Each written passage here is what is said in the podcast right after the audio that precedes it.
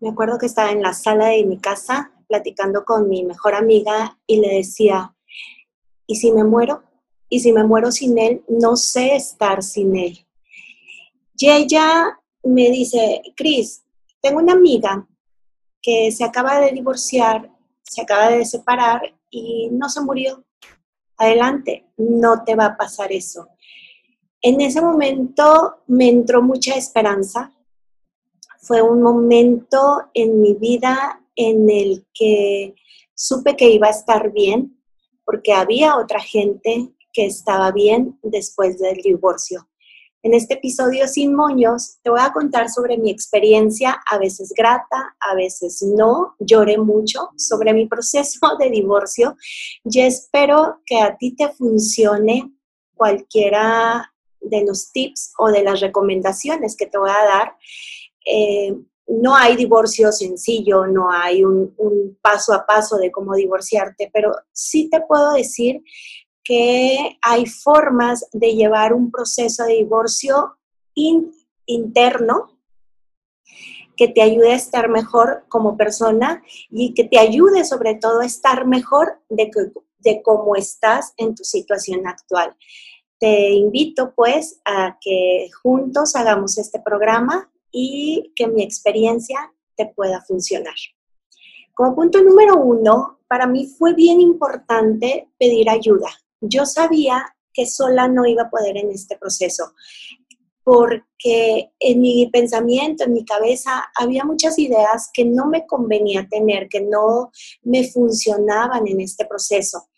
Entonces, busqué, estuve buscando psicólogos, estuve buscando coaches, estuve hasta que llegué a la neurolingüística, me puse a estudiar y ahí conocí a Janet, mi terapeuta, mi coach, que Duré nueve meses con ella, exactamente un, embarazo, casi, casi en los meses de un embarazo. Y fue volver a la luz, renacer en mi vida, en volver a quererme.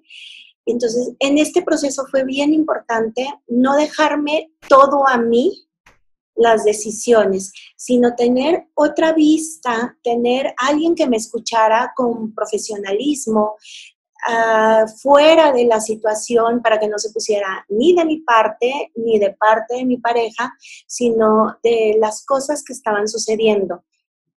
Y cuando yo comencé con terapia, yo tenía muy claro hacia dónde quería llegar. Yo quería recuperarme como persona, recuperarme como ser humano, ser la persona que, me gustaba ser, alegre, optimista, echada para adelante tenía, tengo dos hijos y entonces me era indispensable estar bien. Era sí, estaba bien o sí tenía que estar bien. No había otra opción. El divorcio en mi vida llegó porque tenía que llegar, por, por X situaciones, X circunstancias que, que no es el tema hoy, llegó a mi vida de manera inesperada, no lo quería, pero aún así, con todo este cúmulo de emociones, el buscar ayuda y que alguien me dijera, no el paso a paso, sino que con alguien que yo me pudiera apoyar y discernir mis ideas, porque no todas mis ideas eran geniales, no todas mis ideas estaban bien, entonces, el contar con una persona que me escuchara sin juicios, con, con una sabiduría mayor a la mía, con alguien que estuviera fuera de la situación, me ayudó mucho a despejar mis mentes y a poner las cosas donde deberían de estar y lograr mi objetivo. Cuando yo tomo la decisión y digo, sí, me voy a divorciar, quiero divorciarme, necesito divorciarme, en ese momento, pero dije, yo no puedo sola, en ese momento llegó un ángel a mi vida y también lo escuché, porque de nada nos sirve buscar ayuda si nada más lo que queremos es ser escuchados. También me dolió y me dolió muchísimo prestar oído porque también me di cuenta de las cosas en las que yo fallé, en las que no estuve bien, en las que me faltó dar mucho. Entonces, a veces escuchar en este proceso no es tan bueno. No es tan bueno para el ego, no es tan bueno para uno mismo, pero sí es muy padre saber que estás haciendo las cosas para lograr un objetivo mayor, que en mi caso fue mi felicidad y la felicidad de mis hijos. Ese era mi objetivo primario para poder divorciarme y buscando ayuda lo logré, lo logré superar. Busqué ayuda, no fue a la primera persona con la que fui hasta que me encontré a gusto. Es como en el cuando vas a comprar una sala para tu casa, compras la que te acoja, la que te sientas a gusto, la que te sea funcional. Así fue y yo te invito de verdad que busques ayuda.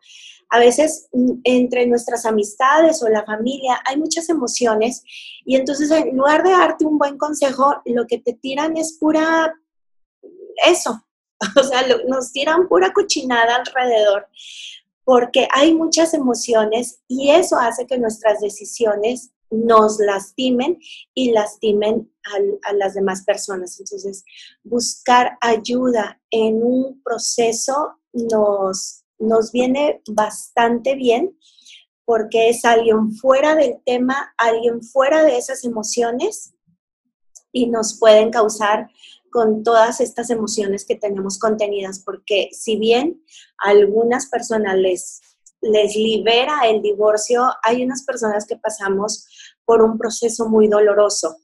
Bueno, cual sea lo que tú estés viviendo ahorita actualmente, busca ayuda. Una, tres, diez terapias, cincuenta terapias, lo que tú requieras, busca ayuda. A mí también me funcionó el cuidar mucho mis, pensamientos y mis actitudes. Yo me acuerdo que estaba sentada en la casa de mis, en la casa junto con una amiga y yo le decía, eh, ¿sabes qué? Es que si me separo de él, siento que me voy a morir, no voy a poder. En ese momento volteé a mi amiga, mi hoy comadre, y me dice, Cris, no te, no te vas a morir, no te va a pasar nada que tú no dejes que te pase. Y me señaló el ejemplo, dice, tengo una amiga que está pasando por lo mismo y yo no la veo ni muerta ni, ni nada por el estilo que le haya pasado. Este, no te va a pasar nada.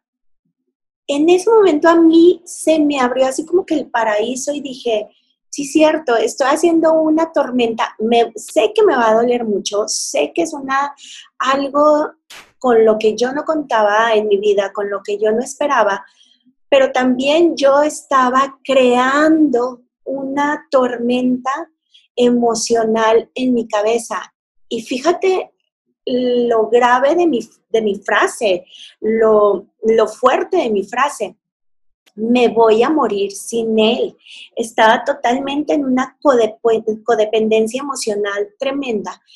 Entonces, eh, eh, a partir de ese momento y con, la, y con la ayuda de mi coach, me puse a atención a todas mis frases y actitudes que hacía. O sea, si, si yo no sabía ir al cine sola, entonces agarré mi bolsa, me fui al cine sola y me disfruté.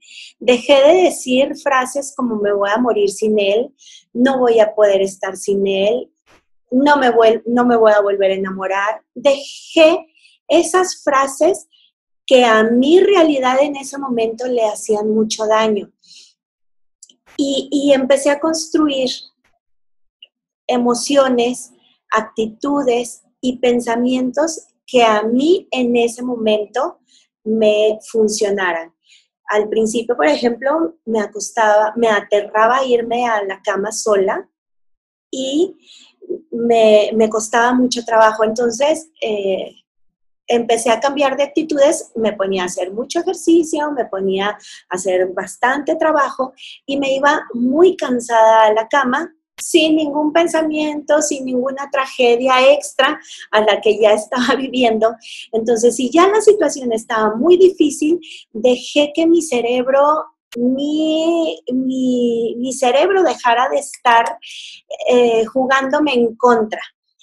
Tenía que hacerlo mi aliado, tenía que echarme porras, mm, sí, leer libros, alguna frase de motivación, sí, pero mi primera fuente de emoción positiva me convertí yo.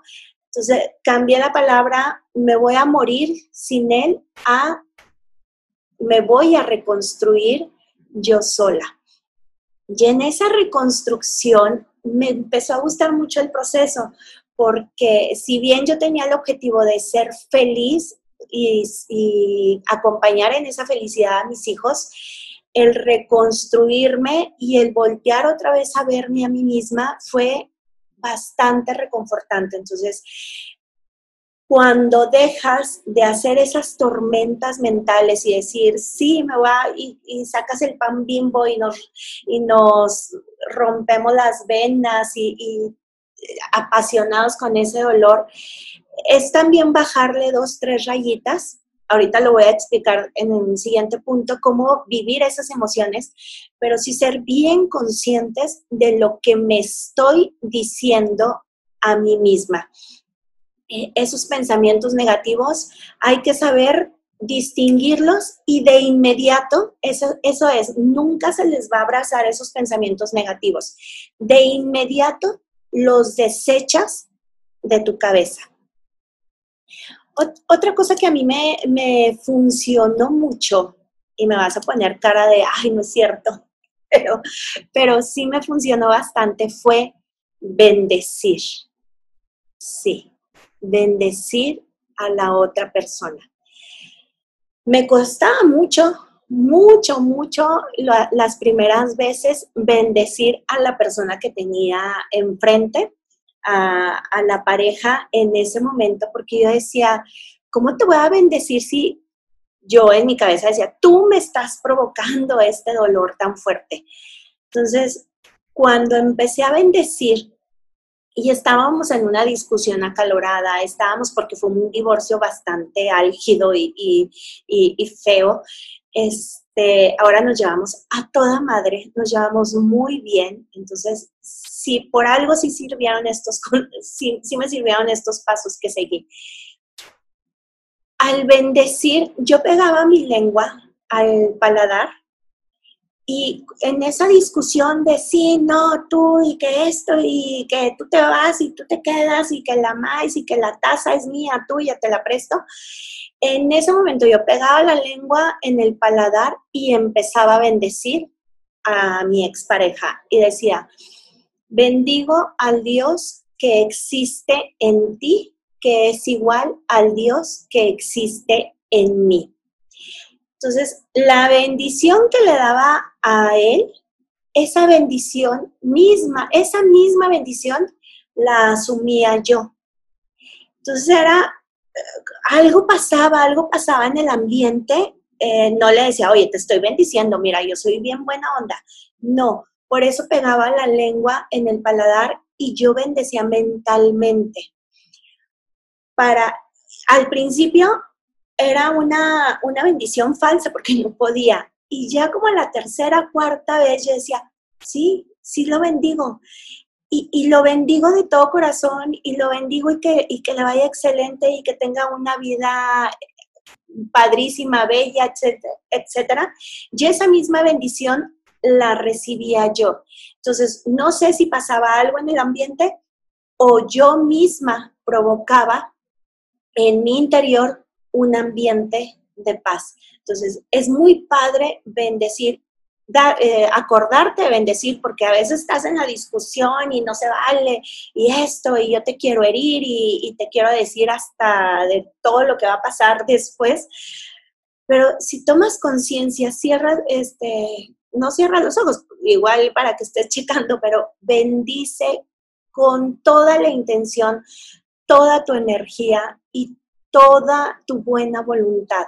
Te va a costar al principio, pero al final vas a, vas a empezar a darte cuenta que bendecir a la otra persona, que, que estás eh, trenzado, generando mucho odio y dolor, cambia, pasa algo en ese ambiente y empiezas a avanzar. Quizá el paso uno es muy chiquito, el paso dos va creciendo, el paso tres te aseguro que va a ser más firme, más fuerte y te va a llevar a, a, a lugares mejor del que en ese momento estás. Un cuarto punto que a mí me sirvió fue el respetar mis emociones.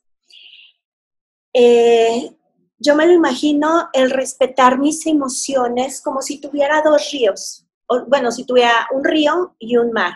El mar de agua salada y el río de agua dulce. Y entonces si yo estaba muy enojada y estaba muy tensa o algo, reconocía mi emoción y a lo mejor aventaba el cojín o aventaba algo, eh, reconocía esa emoción para sentirla, para vivirla, para no guardarla en el estómago, en mi cuerpo, en ningún lado, sobre todo para no hacerle pagar a quien más amo en la vida, que son mis hijos.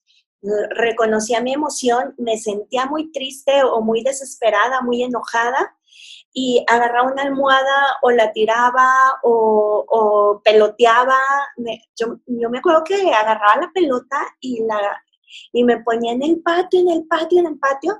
Este, incluso hasta se me hizo muy buen brazo en esa, en esa temporada, pero era para sacar la emoción, primero reconocerla, después no apapacharla, sino saber sacarla había veces, eh, me acuerdo que mi hijo, el más chico, tenía, iba a cumplir tres años, estaba bien chiquito, y yo estaba llorando, llorando ahí en, lavando ropa, porque aunque te divorcies, la ropa no se lava sola.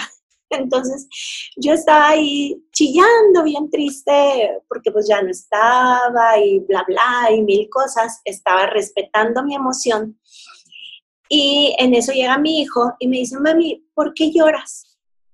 Y esto de respetar la emoción me lo enseñó mi coach porque me dijo, oye, tienes que enseñar también a tus hijos que mamá sufre, que mamá le está doliendo, porque pues no está nada más pasando cualquier cosa, de verdad está sufriendo.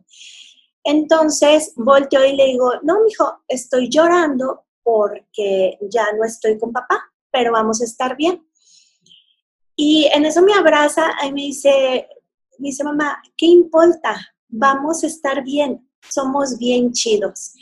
Y fue como que en lugar de ocultar las lágrimas y decir así como eh, las películas mexicanas antiguas de, ay, pobrecita de mí, yo sufro y me callo para que mis hijos no lloren, eh, el respetar su emoción en un tiempo adecuado. O sea, no me la pasaba llorando las 24 horas, lloraba de vez en cuando para liberar esa emoción y enseñar que a mis hijos que mamá tiene emociones, que mamá tiene un mal día, que mamá sufre, que a mamá en ese momento no es la superheroína que ellos esperan. También los, los superhéroes necesitan alimentarse de, besos, apapachos y, y sentarse en el suelo y descansar. Entonces, esa emoción que tú sientas, enojo, rabia, furia, la, furia de decir, híjole, entonces, nómbrala en tu cabeza y sácala de la manera, eso sí, adecuada. Muerde un cojín, tira una almohada, algo con lo que tú no hagas daño. Y esas emociones empiezas a manejar que, que tú le mandes a tu emoción, no tu emoción a ti. Eh, comienza una conversación con tus emociones, a ver, con tu cuerpo, a ver, ¿qué sientes? Eh, tengo furia, tristeza, híjole, es que la pensión, eso es, entonces es preocupación. Nombra las emociones para que comiences a trabajarlas para tu beneficio. A lo mejor sí, qué padre, qué fregón es sentir esa furia y decir, bueno, esa furia que te que te ayude a salir adelante. Ese enojo que te haga levantarte día a día con el enojo y, y levantarte y al minuto comenzar a sonreír, porque esta vida es una, es una, no se vuelve a repetir y tú tienes la decisión de aprovecharla o dejarla pasar. Vive tus emociones, pero sé tú quien ordene esas emociones. Poner en el cajón, en, en el agua salada o en el agua dulce, donde le corresponde a esa emoción. No revuelvas porque el agua turbia no te va a dejar ver. Entonces, esta emoción, esta furia que siento, ¿cómo la puedo potenciar? ¿Cómo la puedo llevar adelante? Siento mucha tristeza, siento, entonces esta emoción va aquí en mi agua dulce, ¿cómo la voy a utilizar para que me dé un mayor aprovechamiento? El sentir tristeza no está mal. Lo que está lo que no te deja avanzar es quedarte en esa tristeza o en el enojo. La vida va a pasar y el tiempo te va a ir ayudando. Bueno, este, repito, es pedir ayuda. Siempre, siempre estar pidiendo ayuda cuidar tus pensamientos y actitudes, no generes pensamientos negativos como segundo, bendice aunque nos cueste mucho trabajo. Cuarto, respeta tus emociones, ponla en su agua dulce o en agua salada, distínguelas. Como quinto, es rodearte de las personas adecuadas.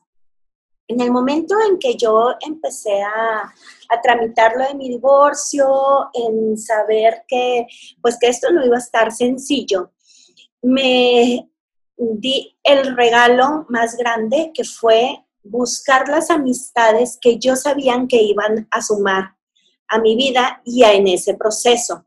Quité la amiga tóxica, la vecina tóxica, la persona que me iba a dar los peores consejos, porque a veces como que asumen que es su rol o asumen que es su problema y, te dan tantas cosas de, no, sí, friégatelo y que y que este, quítale todo. Entonces, quité de, de mi vida todas esas personas, porque se siente padre, la verdad, se siente muy padre que te echen ese tipo de porras, porque entonces tú eres la víctima y en el papel de víctima eres la buena de la película. En un divorcio no hay ni buenos ni malos, hay situaciones. A lo, este, no hay víctimas ni victimarios esto es bien importante, cada uno tomó una decisión el que te está llevando al divorcio. Oye, es que me divorcio porque me pega. ¿Quién está dejando pegarse? Me divorcio porque me pone el cuerno. ¿Quién permitió que te pusieran el cuerno? Entonces, es, es una línea que después igual hacemos un programa de esto, pero que estas amistades con las que tú te rodees te sumen bien a tu vida, que te que, sumen a tu objetivo primario, el por qué te estás divorciando. Oye, yo me quiero divorciar para vivir en paz. Entonces, júntate con las personas que te traigan paz. Oye, yo me quiero divorciar, me estoy divorciando porque me pega y siento mucho dolor. Bueno, júntate con personas que sumen amor, que sumen calidad, calidez a tu vida. Oye, yo me estoy divorciando porque esta señora es muy, no sé, muy, muy tóxica. Bueno, búscate y júntate con personas que lleven paz, tranquilidad a tu vida, amor, alegría, que sumen. Quita la toxicidad, sí de tu matrimonio y también de tus amigos, porque luego se empiezan a hacer los equipos, el equipo de y el equipo de, y no hay necesidad de esto. Entonces, regálate la oportunidad de estar con las personas que van a sumar en ese proceso. Ya después, cuando se supere, porque se supera un divorcio, ya después, entonces sí comienza, eh, vuelve con ciertas amistades, sal, disfruta, todo. Pero en ese momento yo sí creo que es muy necesario rodearte de tu, de tu equipo especial, VIP, tu gente VIP que te acompañe en ese proceso. No divulgues tanto tu divorcio, no llores con cualquier amigo que te encuentras en la esquina porque van a ser 50, 60 eh, tips que te van a dar o 50, 60 personas que te van a dar tu punto de vista y no vas a escucharte a ti, que es lo más importante.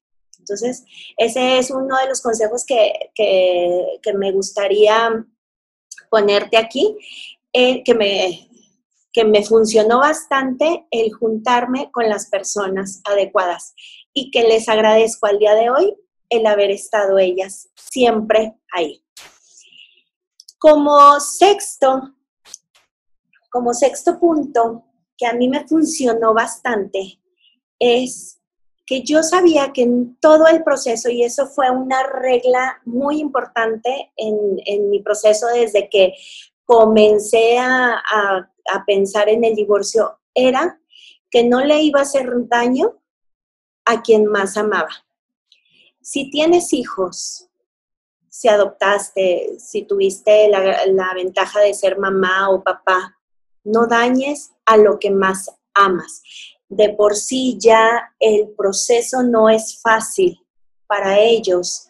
Yo no entiendo cómo podemos agarrar de rehenes a los hijos y subirlos a un tren que no les corresponde, que es el sufrimiento de adulto, adulto con adulto, y te empiezas a pelear, ok, no me das eh, para la manutención, no te dejo ver a mis hijos, no te dejo ver a mis hijos, entonces no te doy.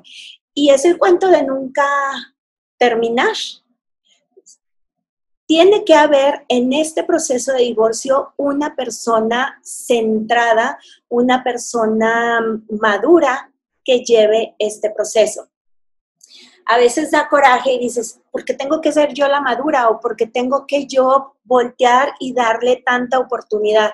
Porque sí, porque de eso estás hecho, porque después de esta situación vas a salir como mejor persona, sobre todo amando a quien más amas, en, si, en este caso si tienes hijos. Y, y después es respetarte tanto que no te dañes a ti. Pongo en primer lugar a los hijos eh, rara vez pongo en primer lugar a los hijos, pero eh, pero en esta ocasión sí, porque mm, es tan fácil la rayita de decir, es que yo me amo tanto, yo me quiero tanto y por eso los protejo y, no vean a su papá o, y los empezamos a llenar de cosas en su cabecita sin darnos cuenta. De verdad, es muchas veces sin darnos cuenta. Malo cuando ya nos damos cuenta y, aún así seguimos. Pero en este proceso, a quien más ames fuera de ti, resguárdalos, quiérelos. La vida, te lo aseguro, te lo aseguro, la vida se va a poner eh, las cosas en su lugar, con el tiempo, con las decisiones correctas y con mucho, mucha, mucha paciencia, paz y ciencia. Es la paz del corazón, lo que te da tranquilidad, lo que te da armonía, lo que es pensar y decir, oye, me conviene tener esta, esta emoción, me conviene hacer esto, me conviene para bien de quien más amas, tus hijos y a ti mismo. Y también por respeto a tu pareja, en, en algún momento lo amaste, entonces también respeta, respeta el, no dañar más en esta situación. Puedes decir, oye, es que esta persona me lastimó más y, quiero que la pague. La vida, la vida deja que, se pongan las cosas en su lugar.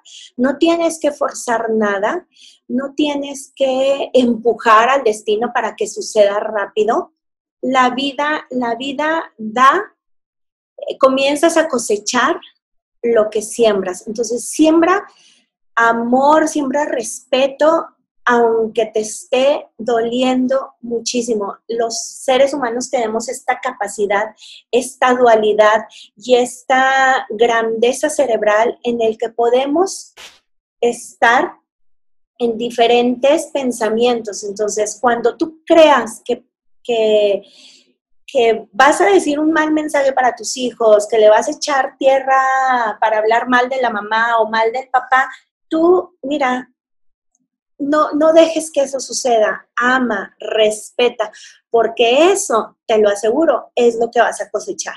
Amor y respeto. Y ya por último, hablando de este amor y este respeto de la confianza, algo que yo aprendí a, tener en cuenta y a, permitir que sucediera, porque era, era en ese momento bastante controladora y quería que, que las cosas sucedieran de tal manera, nada más para mis conveniencias. Cuando me doy cuenta que el universo y el tiempo tienen un plan, bajé la guardia y me puse a esperar las cosas que tenían que suceder. Ya yo las iba a utilizar para bien o para mal, pero dejé que el tiempo, la vida, el universo, Dios, como tú quieras llamarle, hiciera su trabajo.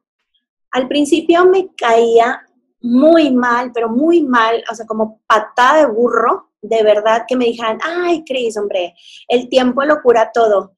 Y yo decía, no, de veras esta persona no sabe lo que estoy sintiendo y cómo me, o sea, lo que me está doliendo. Pero en algún momento me di cuenta que sí, que el tiempo estaba haciendo lo suyo. No me dolía lo mismo el primer mes que a los tres meses, mucho menos a los siete, porque ya iba yo dejando de alimentar ese dolor o, o ciertas esperanzas. Dejé de alimentar lo que me hacía daño y comencé a alimentar lo que me nutría con amistades, pensamientos positivos, eh, actividades que, que le hicieran a mi mente, a mi cuerpo y a mi espíritu fortalecerse. Y entonces yo estaba ocupada y dejé que el universo, que el tiempo hiciera lo que tenía que suceder. Y el tiempo sí, sí cura las heridas si yo me dejo, si yo permito que el tiempo eh, me, me apapache de tal forma que deje esa distancia emocional que se requiere. Para un divorcio se requiere un divorcio físico, o sea, separación de cuerpos, un divorcio mental, que es el más difícil, pero sí se puede, y un divorcio en papelito, el que tú firmas, el que tú haces, y ahí tú vas cerrando ciclos. Y esto es bien importante para tu vida, para tu nutrición emocional. Cierra ciclos. No te quedes con ese, el pude haber hecho, pude, cierra ciclos. Regálate una vida nueva después del divorcio. Construye una relación nueva contigo, con tus hijos y con tu expareja. Regálate porque tú eres la persona que, que manda en tu vida. Regálate esa posibilidad y verás que sí, sí se puede sobrevivir a un divorcio por cualquier circunstancia, por cualquier cosa que, que tú, tú hayas pasado, ten la esperanza, de verdad, que todo pasa, todo sucede todo se acomoda, así como en esa agua salada, ese mar, esa tempestad que te digo, en ciertos momentos llega la calma. Y te deseo de, todo corazón que pases ese proceso, ese duelo, ese dolor que tú vives. Tanto hombres como mujeres requerimos irnos eh, rediseñando día con día. Ojalá que te sirvan estos consejos. A mí, a mí me sirvieron mucho, me costó bastante trabajo. No fue como que, ay, ya punto uno, punto dos, punto tres. No, se requiere mucho trabajo, se requiere mucho poder de, de decisión y quererse tanto que no nada más es el apapacho propio, sino exigirte y sí lo vas a lograr. Entonces, esto es tips sencillos, fuertes y sin moños. Muchas gracias y espero que te funcione. Bye.